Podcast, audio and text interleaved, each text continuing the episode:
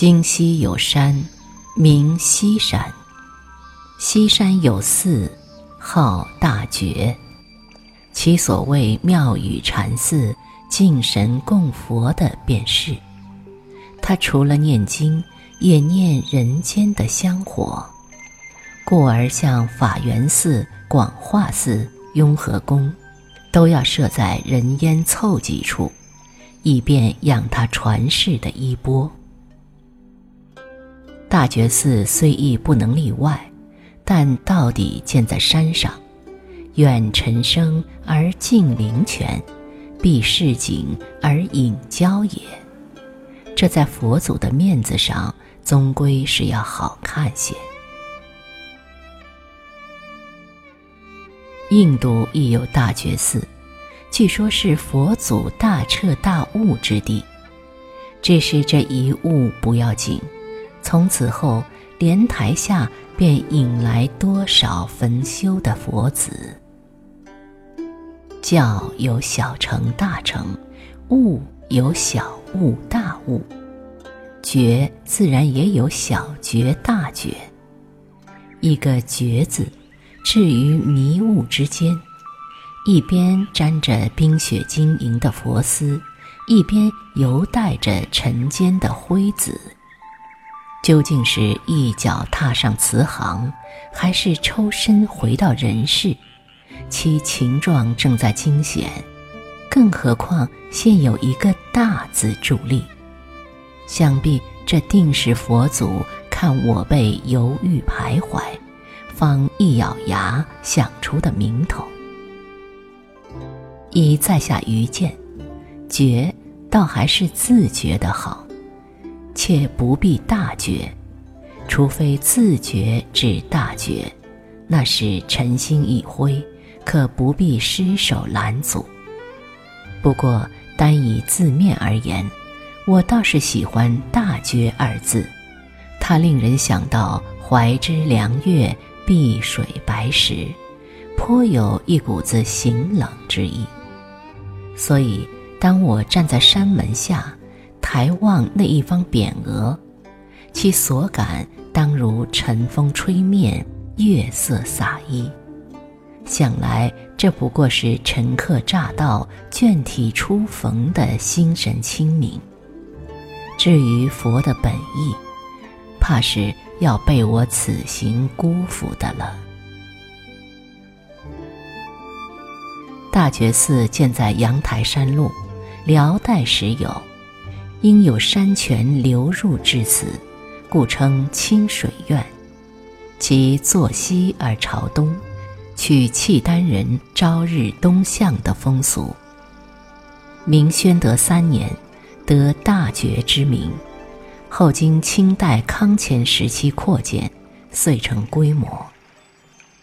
寺内自东向西依次筑有钟鼓楼、天王殿。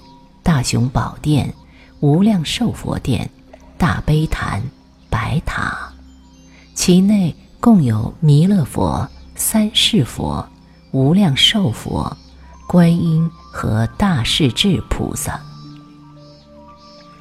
后面的大悲坛原为藏经楼，而白塔里面埋的正是嘉陵禅师的舍利。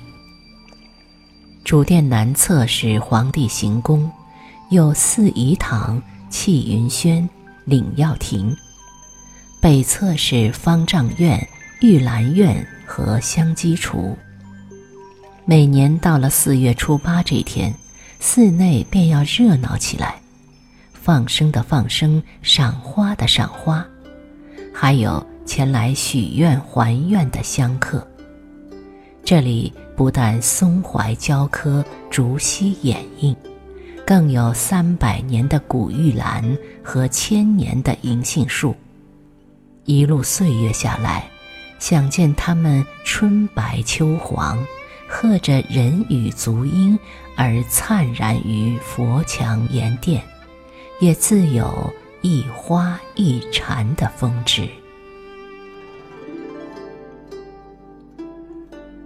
只是我此番来时，正在初秋，夏花已落，翠叶未黄，身上犹还带着城中未散的暑意。所幸这里山气优良，行客寥落，闲步在凉亭木石之间，倒别有一番静趣。及至走到大雄宝殿，汉意尽消，高悬的藻井和阔深的佛堂，仿佛含着无边的寂凉，用他的一片旧时形色，来冲淡我这个当世之身的浓郁。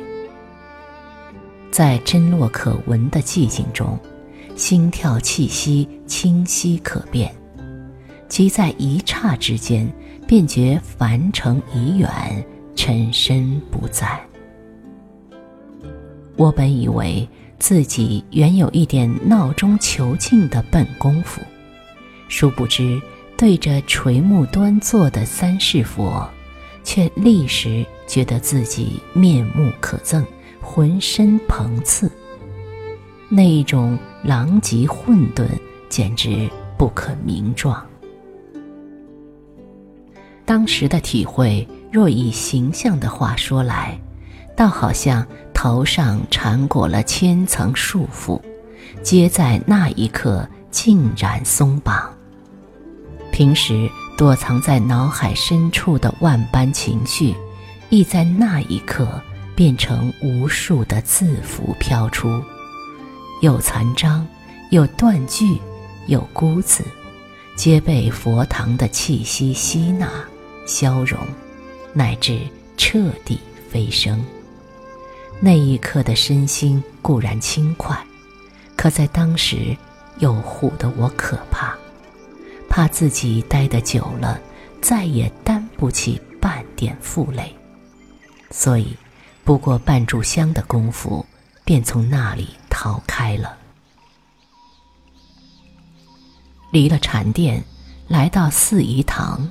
在明慧茶院讨了一杯茶，坐在树下的藤椅里歇着。此时满院秋风动树，枝叶婆娑，明暖的阳光落在身前，洒了一片疏影斑驳的青樱。花窗朱户内，有女子素衣抚琴，细细听来，不是高山流水。亦非广陵散，而是一曲笑傲江湖。这也罢了，到底是不雅不俗的才好。只可惜我不能一直做到暮色深沉，在那时，月上佛墙，松涛阵阵，才不辜负这缕琴音吧。